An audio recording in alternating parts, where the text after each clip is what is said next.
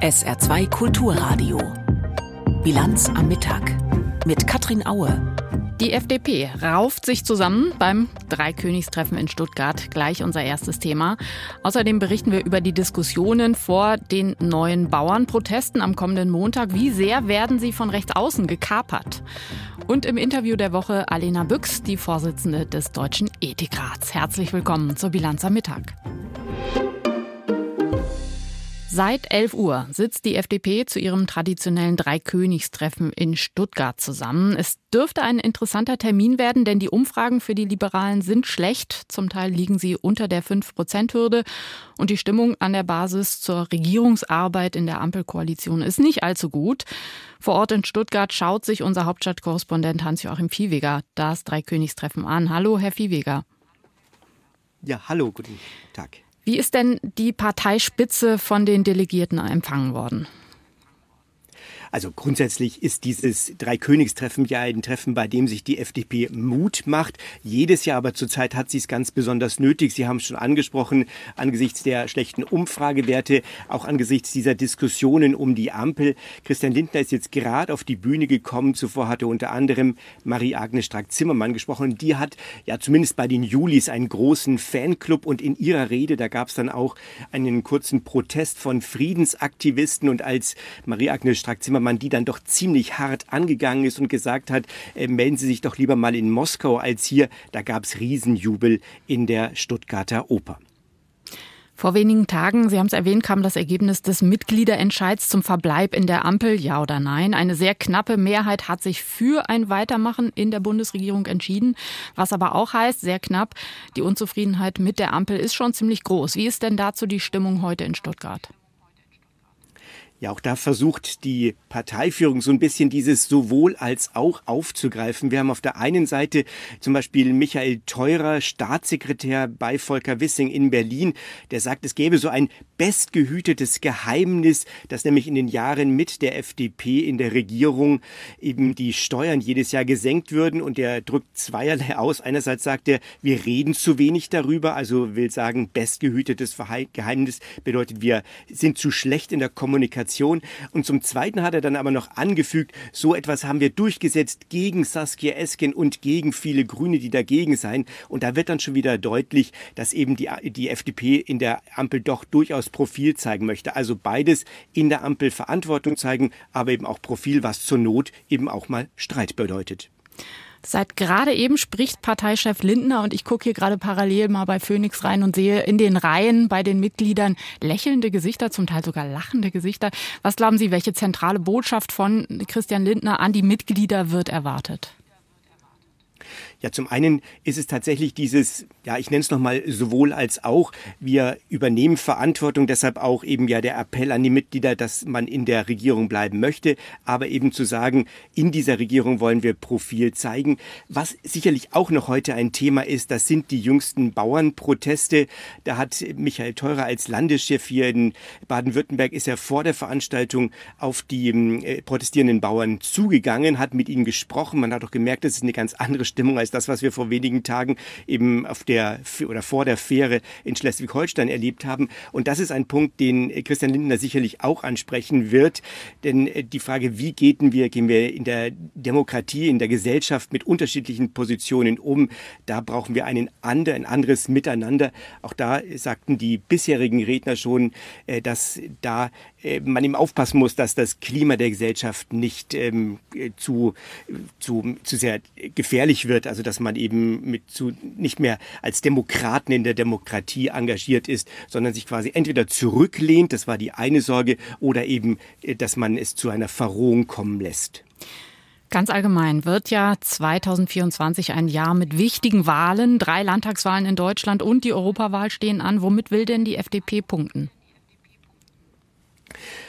Ein Thema, das zum Beispiel äh, Generalsekretär Gir angesprochen hat, ist, dass man sagt, wir sind diejenigen, die beim Thema Wirtschaft die Finger drauf haben. Das tun die anderen nicht. Damit, wir müssen darauf schauen, dass eben das Geld erstmal erwirtschaftet wird, bevor es ausgegeben wird. Und das andere große Thema, auch von Gir angesprochen, Migration, mit so auch einer Doppelbotschaft. Einerseits zu sagen, wir sorgen dafür, dass es eben Kontrolle und Steuerung der Migration gibt, aber man dürfe den Menschen, die nach Deutschland kommen, auch nicht das Gefühl geben, sie seien hier nicht willkommen. Man muss alles dafür tun, so sagt er es, dass diese Menschen nicht mit einem ausländischen Bewusstsein, sondern mit einer deutschen, europäischen Identität hier groß werden. Das bezog sich insbesondere dann auf Kinder. Also zwei große Themen, Wirtschaft und Migration. Die FDP startet heute mit ihrem Dreikönigstreffen ins politische Jahr 2024. Informationen waren das von unserem Hauptstadtkorrespondenten Hans-Joachim Viehweger. Besten Dank. Die Blockadeaktion gegen Vizekanzler Robert Habeck am Donnerstag am Fähranleger Schlüttsiel in Schleswig-Holstein. Sie hat viele schockiert. Das merkt man an den Reaktionen unter Demokratinnen und Demokraten. Wir haben es eben von unserem Hauptstadtkorrespondenten über die FDP gehört. Vor allem wird durch Recherchen von Journalisten immer klarer, wer hier zumindest mit aufgerufen hat zu dieser Blockadeaktion. Rechtsextremisten und Reichsbürger haben in ihren Kanälen ganz fleißig den Aufruf geteilt, Habeck bei der Rückreise vom Kurzurlaub am Anleger in Empfang zu nehmen. Dabei geht ja die Hauptaktion der Bauern erst am Montag los. Sternfahrten, Demos, Proteste. Rechtsextremisten sprechen sogar von einem Generalstreik, den es angeblich geben solle. Kai Clement fasst Reaktionen zusammen. Eine wütende Menschenmenge am Anleger, ein Minister und auch andere Reisende, die die Fähre nicht verlassen können, ein Kapitän, der schließlich abdrehen muss, damit sein Schiff nicht gestürmt wird. Für Landwirtschaftsminister Cem Özdemir von den Grünen braucht es jetzt klare Kante von allen, ob Oppositionspolitiker oder Bauernorganisationen. So nicht, weil sonst verrottet hier was und verrutscht hier was. Özdemir warnt im ZDF davor, dass die Bauernproteste unterwandert werden könnten. Ich würde allen raten, jetzt zu berücksichtigen, berücksichtigen, wo das gerade landet, dass Leute von ganz rechts außen versuchen, den legitimen Protest der Bauern für ihre Zwecke zu missbrauchen. Denen geht es nicht um die deutsche Landwirtschaft, die haben Umsturzfantasien. Özdemir spricht von einem massiven Druck von ganz rechts außen. Der grünen Politiker nennt die AfD und Demonstranten, die, Zitat, im Gewande der Landwirtschaft daherkommen. Ähnlich sieht das Bundestagsvizepräsidentin Katrin Göring-Eckardt. Für sie hat sich an dem Fähranleger etwas anderes gezeigt als ein Protest von Landwirten gegen die Kürzung von Fördergeldern. Nach ihrer Wahrnehmung war das keine spontane Aktion. Menschen hätten sich vielmehr für die Attacke auf den Wirtschaftsminister verabredet. Die Grünen-Politikerin erinnert im Deutschlandfunk auch an die vielen Übergriffe auf Kommunalpolitiker. Auch sie selbst hat schon Attacken und wüste Beschimpfungen erlebt es spitzt sich etwas zu, aber das ist äh, natürlich auch gemacht. Das ist auch in der Tat äh, von vor allen Dingen rechts außen inklusive der AfD versucht, die Demokratie zu unterwandern, bis hin zu Umsturzfantasien, die einige haben. Bundespräsident Frank-Walter Steinmeier verurteilt ebenfalls die Blockade an dem Fähranleger. So etwas dürfe nicht hingenommen werden. Steinmeier sagt der Bild-Zeitung, mit Aufrufen zu Gewalt und Hass sei eine Grenze überschritten. Die Bilder von der aggressiven Menschenmenge seien schockierend. Landwirtschaftsminister Özdemir weist Spekulationen zurück, man könne den jüngsten Kompromiss womöglich noch einmal abändern. Nach den Bauernprotesten hatte die Regierung einen Teil der Sparmaßnahmen wieder einkassiert. Forst- und Landwirtschaftsmaschinen sollen nun doch von der Kfz-Steuer ausgenommen bleiben. Zudem sollen die Subventionen für Agrardiesel nicht sofort fallen, sondern über mehrere Jahre zurückgefahren werden. Wir haben jetzt einen Kompromiss gefunden. Das ist ein guter Kompromiss, ein fairer Kompromiss. Wir verteilen die Belastungen gleichmäßig überall in der Gesellschaft. Die Ampelregierung will all das nun im schriftlichen Umlaufverfahren beschließen. Das hat Regierungssprecher Steffen Hebestreit angekündigt. Details zur Gegenfinanzierung ließ er allerdings offen. Der Deutsche Bauernverband distanziert sich ausdrücklich von den Übergriffen am Fähranleger, will aber an der am Montag beginnenden Protestwoche festhalten. Viele Bundesländer rechnen wegen Sternfahrten und Autobahnblockaden mit erheblichen Verkehrseinschränkungen. Jetzt ist im Nahen Osten geschehen, was seit Dienstag erwartet bzw. befürchtet wurde. Die libanesische Hisbollah-Miliz beschießt seit heute Nacht Israel mit Dutzenden Raketen. Als Reaktion auf die Tötung eines Hamas-Funktionärs in Beirut.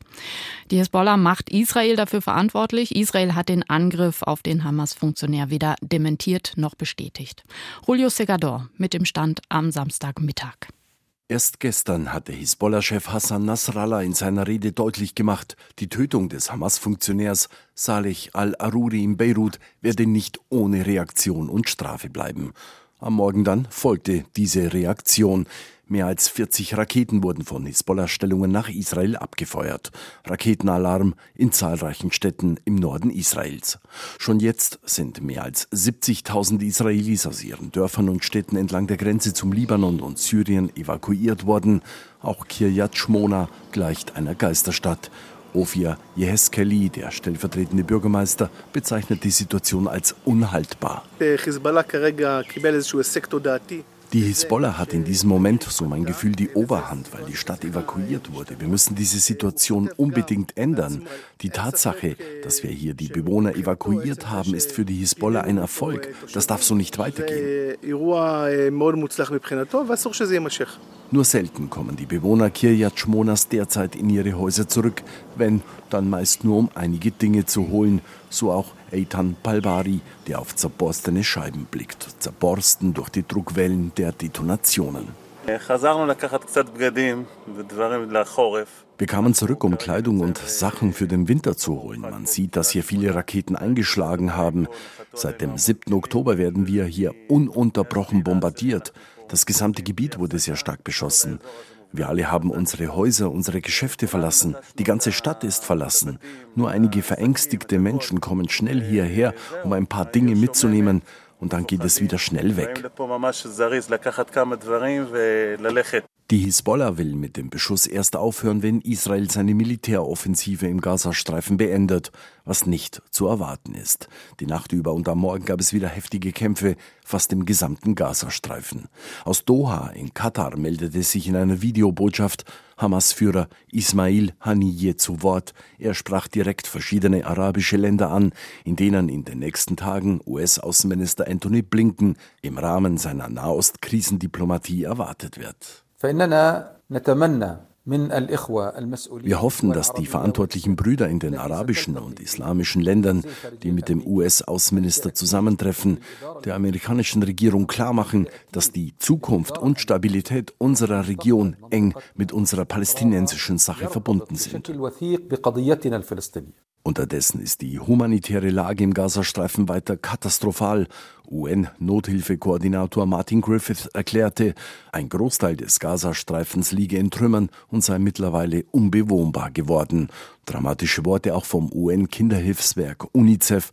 Kämpfe, Unterernährung und mangelnde gesundheitliche Versorgung hätten einen tödlichen Kreislauf geschaffen, der im Gazastreifen mehr als 1,1 Millionen Kinder bedrohe.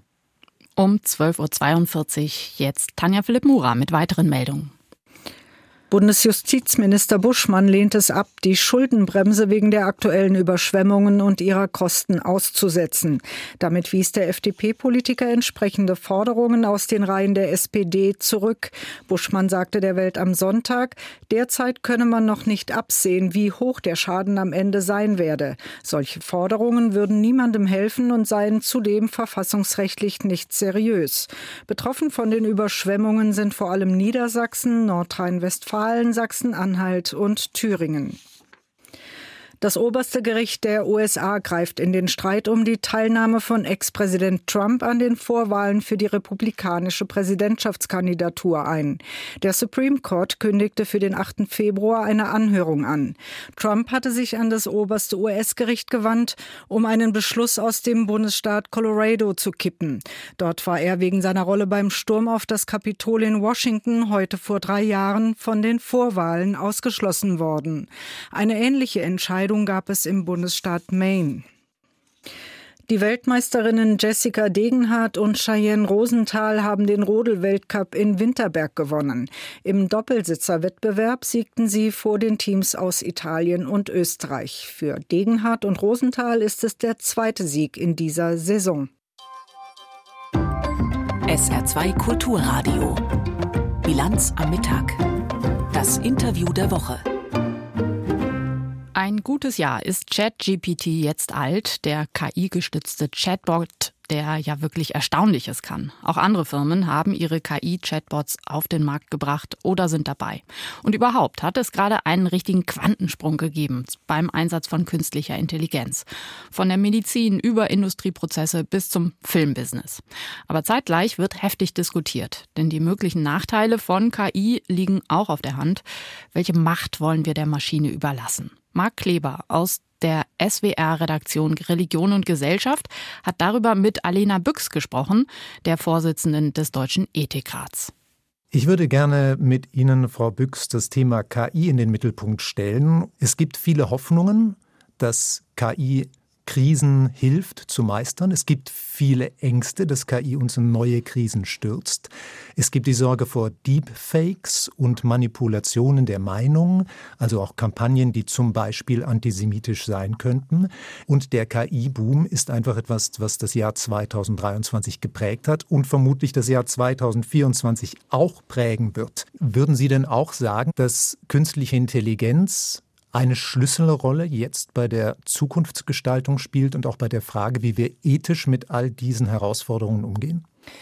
Wir glauben tatsächlich, dass das eine Technologie ist, und da sind wir ja nun wirklich nicht alleine, die schon enorme Veränderungen, auch gesellschaftlich richtig spürbare Veränderungen haben wird, mit vielen Vorteilen, auch mit Gefahren. Darauf weisen wir hin. Und deswegen sagen wir, das ist eine Gestaltungsaufgabe, damit man das hinkriegt, dass man sich das Positive holt und das Negative vermeidet. Wir haben da so eine Faustregel formuliert, nämlich Anwendungen der künstlichen Intelligenz sollen menschliche Entfaltungs- und Handlungsmöglichkeiten erweitern und sie nicht verringern. KI darf den Menschen nicht ersetzen. Daran kann man schon erkennen, es hängt wirklich jetzt von uns ab, also wirklich uns auch als Gesellschaften gesprochen, wie wir mit dieser Zukunftstechnologie umgehen. Sie haben in der Stellungnahme Mensch und Maschine Herausforderungen durch künstliche Intelligenz insbesondere vier Bereiche in den Blick genommen und dafür dann auch Empfehlungen gegeben. Das sind Medizin, Bildung, öffentliche Kommunikation und Meinungsbildung und die öffentliche Verwaltung. Warum gerade diese Gebiete? Sind das die, wo die größten ethischen Herausforderungen aus Ihrer Sicht warten? Das ist eine wirklich gute Frage. Das eine ist, dass wir uns natürlich die Bereiche anschauen, in denen wir auch spezifische Expertise haben, beziehungsweise die nah genug sind an den Gegenstandsbereichen, mit denen wir uns beschäftigen. Es gibt ja ein Ethikratsgesetz und da steht drin Medizin und Lebenswissenschaften und angrenzende Bereiche. Also, dass Medizin mal drin war, war klar. Bildung ist ein angrenzender Bereich.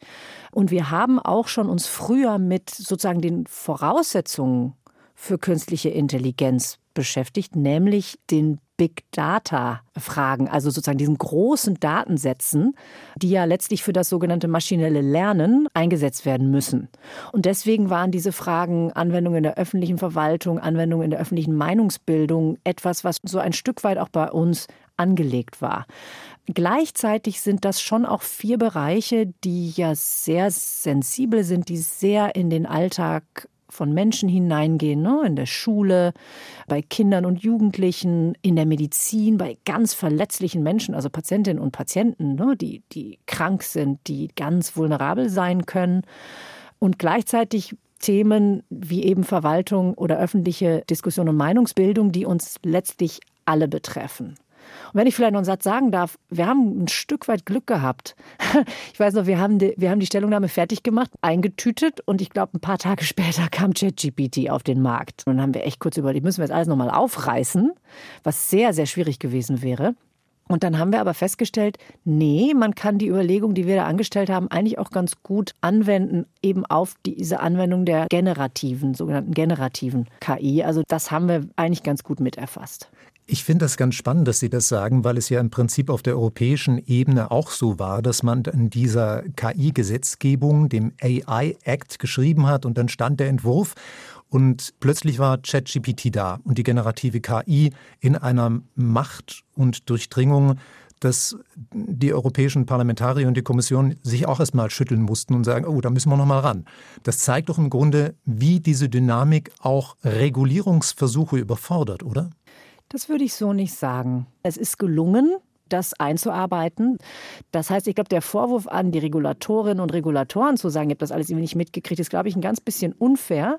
Gleichzeitig muss man sich auch klar machen, das ist eine irrsinnig schnelle Entwicklung. Also der Sprung nach vorne, da sind sich fast alle einig, der war schon wirklich enorm.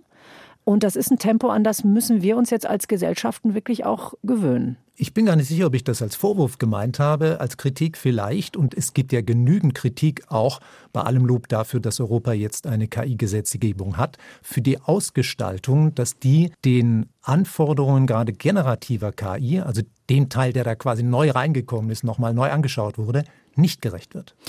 Die EU hat sich entschieden, diese verschiedenen Überlegungen zusammenzuführen in einem sogenannten risikobasierten Ansatz. Ne, also, dass man diese Technologien in Risikogruppen einteilt, je nach Einsatzbereich. Und was daran positiv ist, wenn ich das mal so das sagen darf, ist, dass man nicht alles über einen Kamm schert. Das ist sehr wichtig, weil es eben sehr, sehr unterschiedliche Anwendungsbereiche gibt und manche sind ganz fantastisch. Ich gebe mal ein konkretes Beispiel. Also man kann mit ein und demselben Algorithmus der generativen KI, also wirklich diesen ganz neuen Dingern, zum Beispiel neue Medikamente in der Chemotherapie entwickeln. Das gleiche Ding kann genauso die toxischsten Biowaffen entwerfen.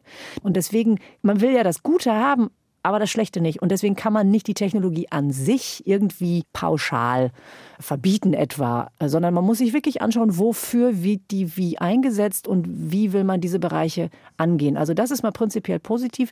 Unsere Botschaft ist immer, auch in dieser Stellungnahme, prinzipiell ist es wichtig, in den Bereichen ganz konkret zu gucken, welche Anwendungen erweitern menschliche Entfaltungs- und Handlungsmöglichkeiten und welche verringern sie. Das heißt, wir sagen vor allem aus ethischer Perspektive muss man gucken, wer ist eigentlich betroffen von einer Anwendung? Wer verliert dadurch vielleicht etwas und wer mag vielleicht auch was gewinnen? Und da muss man sich das tatsächlich, das ist ein ganz schön dickes Brett, im Einzelnen anschauen. Und deswegen passt das, sagen wir mal, es passt halbwegs. Also eine 50-50 Positivbewertung für den AI Act, die KI-Gesetzgebung in Europa. Ich würde gerne noch einmal zurückkommen zu dieser Frage, was macht KI mit öffentlicher Diskussion? Denn wir haben ja zwei Wahlen in diesem Jahr 2024. Wir haben im Juni die Europawahl und im November die Wahlen in den USA, die Präsidentschaftswahlen. Und es gibt Leute, die schon jetzt sagen, sie machen sich große Sorgen, dass künstliche Intelligenz dazu beiträgt, dass Wahlentscheidungen massiv manipuliert werden könnten. Wie groß ist Ihre Sorge an dieser Stelle, Frau Büchs? Da mache ich mir wirklich Sorgen. Denn das können Desinformationsschleudern werden. Das sieht man ja jetzt schon diese Algorithmen schon vor ChatGPT und auch diesen Midjourney-Bild-Algorithmen, ne? Papst in der Downjacke, Angela Merkel mit Eis und Barack Obama am Strand und so, das kennen ja alle. Täuschend echt. Diese Algorithmen sind tatsächlich besonders stark schon im Einsatz im Bereich der sozialen Medien und der digitalen Plattform. Und da verstärken sie Phänomene, die schon ganz gut beschrieben sind. Sie verstärken Polarisierungen. Sie verstärken aber eben auch so etwas wie Fake News und Manipulation. Und es gibt einfach Untersuchungen, die ganz klar zeigen, dass das schon in vergangenen Wahlkämpfen eine Rolle gespielt hat. Und wenn man jetzt ein mächtigeres Instrument hat, das sozusagen das alles noch besser macht und schneller und skalierbarer, na, dann ist die Sorge größer. Also ich sage das immer ein bisschen zugespitzt. Ich bitte um Verzeihung, dass ich das so deutlich sage, aber stellen Sie sich eben vor, am Vorwahlabend gibt es auf einmal so ein Deepfake-Video von Kanzlerkandidaten, die irgendwie, was weiß ich, Sex mit Kindern haben. Ja, also fürchterliche Dinge. So etwas steht absolut vor der Haustür. Das ist einfach möglich, dass es so etwas gibt. Und das muss uns besorgen. Das sind Eingriffe in den Wahlkampf, die problematisch sind. Ähm, und deswegen rufen wir diejenigen tatsächlich, die das mitgestalten, also Politikerinnen und Politiker, diejenigen, die Regulierung dazu machen, aber auch uns alle dazu auf. Erstens, dass wir da uns klar machen, man kann tatsächlich nicht mehr alles glauben. Also wir müssen so eine Art neue ja, Quellenkompetenz bekommen auf der einen Seite. Auf der anderen Seite geht es da auch um so Dinge wie Kennzeichnungspflichten, Transparenz, ne, mit Blick, was ist jetzt KI generiert und was nicht, damit man sozusagen zumindest mal die schwarzen Schafe trennen kann von denjenigen, die sagen, hier, ich mache da ein Wasserzeichen drauf oder ich mache da ein Label drauf und so und dann weiß er sofort, das ist KI generiert. Und natürlich muss man auch darüber nachdenken, wollen wir das eigentlich so lassen, dass wir digitale Plattformen haben, die unsere öffentlichen Debatten ja irgendwie ein Stück weit mitbestimmen. Das ist ja, wenn Sie so wollen, so sagen wir das auch in dieser Stellungnahme, kritische digitale Infrastruktur, die einer Handvoll Unternehmen gehört, die zum Teil einzelnen Personen gehören. Und wir sagen, und da werfen uns natürlich einige irgendwie Naivität vor und sagen, ja, das ist schön, wenn der Ethikrat irgendwie sowas erzählt, das ist doch Wolkenkuckucksheim. Aber wir sagen, man sollte tatsächlich über öffentliche Alternativen nachdenken. Öffentliche Alternativen oder auch, was ja der US-Kongress wiederholt besprochen hat, eine Zerschlagung großer Tech-Konzerne, weil sie einfach eine marktbeherrschende Macht bekommen, durch KI noch verstärkt sagen wir nicht so konkret als Empfehlung, aber wir problematisieren das. Ich sage immer, auch das möge man mir verzeihen, weil es ein bisschen zugespitzt ist. Wir haben das irgendwie als Gesellschaft noch ein Stück weit verschlafen. Also es war ja schon ein Problem noch bevor ChatGPT um die Ecke kam, dass die sozialen Medien doch ein Raum sind, den wir irgendwie bereitwillig so ganz unterhaltsam und irgendwie ganz praktisch fanden und dann so ein Stück weit auch aufgewacht sind und festgestellt haben, ui, das ist ein Bereich, der hat auch negative Effekte auf unsere Gesellschaften. Ne? Der verstärkt, wie gesagt, Manipulation, Polarisierung, Fake News und so weiter und so fort. Das hat handfeste Effekte auf unsere demokratische Meinungsbildung. Das besorgt einen Ethikrat. Das ist völlig klar. Und da rufen wir schon dazu auf, da vielleicht noch mal ein bisschen kerniger hinzugucken. Frau Büchs, Papst Franziskus hat in einer Botschaft zum Weltfriedenstag am 1. Januar sich mit künstlicher Intelligenz sehr umfassend beschäftigt und fordert einen internationalen Vertrag über Entwicklung und Einsatz. Also die Völkergemeinschaft solle verbindliche Regeln festlegen, um schädliche Praktiken zu verhindern. Wäre so ein internationaler Vertrag aus Ihrer Sicht sinnvoll, um ethische Standards weltweit zu setzen? Und zweite Frage muss natürlich sein, ist das überhaupt realistisch zu erreichen? Hm. Es wäre sehr wünschenswert und es wäre schon wichtig, dass sich die Demokratien auf Standards einigen. Also es wird sehr viel darüber diskutiert, dass, was weiß ich, Europa nicht nur für sich was macht, sondern Europa gemeinsam, sagen wir mal, mit den USA, Großbritannien, Indien, den Demokratien sich auf Standards einigt. Denn es gibt da wirklich große Unterschiede. Das sieht man ja, wenn man sich jetzt die EU-Gesetzgebung anschaut, also so biometrische Überwachung oder sogenanntes Social Scoring, was in China klar praktiziert wird, ist in der EU verboten oder extremst eingeschränkt. Und das ist etwas, was mit den in Anführungszeichen europäischen Werten einfach nicht vereinbar scheint. Und entsprechend wird es sehr viel leichter sein, dass sich eben die Demokratien auf gemeinsame Standards einigen. Aber das ist eine wirklich komplizierte Diskussion, inwieweit man das hinkriegt. Noch wünschenswerter wäre es natürlich, wenn sich die Weltgemeinschaft auf was einigen könnte. Aber ich glaube, das wird mal vorerst ein Wunsch bleiben. Und selbst wenn wir diese Vereinbarungen haben, gibt es ja immer noch die Menschen, die KI so nutzen, wie sie das gerne wollen. Und ich rede jetzt gar nicht von Trollfabriken, sondern tatsächlich davon, wie das im Alltag Einfluss findet, dass Menschen inzwischen lieber mit Avataren kommunizieren und Beziehungen mit diesen digitalen Personas eingehen, als mit echten Menschen zu kommunizieren. Macht Ihnen das Sorge, wie sich unser Menschenbild und unser Bild von der KI, die wir ja sehr vermenschlichen, verändert? Ganz wichtig ist, dass man nie sagen kann, die Menschen tun dies oder jenes, sondern gibt es unterschiedliche Vorlieben und Einstellungen dazu. Also das ist schon sehr wichtig, dass man sich da klar macht, dass es da jetzt nicht irgendwie so einen übergreifenden Trend gibt und die Leute sich jetzt alle in irgendwelche Avatare verlieben. Gleichzeitig sind das Phänomene, die auf jeden Fall auftreten dass man Algorithmen der künstlichen Intelligenz eben mit menschlichen Stimmen versieht und dann beispielsweise in besonders humanoide Roboter, also menschlich aussehende Roboter einbaut. Ganz interessant auch im Medizin- und Pflegebereich. Die hat eben tatsächlich auch Schattenseiten. Und wir brauchen ganz viel Forschung dazu, um herauszufinden, wie verändert das die Wahrnehmung auf andere Menschen, also unter uns, wie verändert das Beziehungskonzepte? Wie kann man die Vorteile davon nutzen wie gesagt, es gibt Menschen, die da sehr, sehr gut mit zurechtkommen. Und wir wissen alle, Einsamkeit ist ein großes Problem, eine große Herausforderung, wichtiges Thema. Und es gibt einfach durchaus auch ermutigende Hinweise, dass man mit solchen Systemen Menschen wirklich auch was Gutes tun kann. Gleichzeitig hat man eben Sorge, dass da zum Beispiel Abhängigkeit entsteht von solchen Maschinen. Und das muss man untersuchen, gerade mit Blick auf eine weitere Entwicklung, die virtuelle Realität. Also die Verbindung von Algorithmen der künstlichen Intelligenz mit der virtuellen Realität im sogenannten Metaverse. Also man setzt sich so eine virtuelle Realitätsbrille auf und taucht so richtig ein in künstliche Welten, in denen diese Algorithmen dann natürlich ganz besonders machtvoll werden.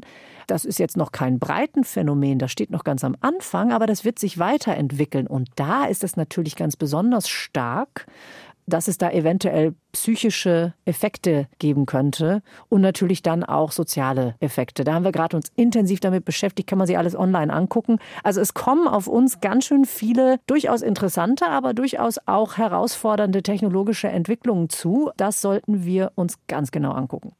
Die Vorsitzende des Ethikrats, Alena Büchs, im Interview der Woche befragt von Marc Kleber. Zum Wetter. Dicht bewölkt ist es heute. Ab und zu gibt es auch Schauer bei maximal 4 Grad in Nohfelden und 7 Grad in Perl. Und ab morgen gehen die Temperaturen deutlich zurück. Schon morgen nur noch 0 bis 4 Grad maximal. Dazu ein wenig Schnee oder Schneereh.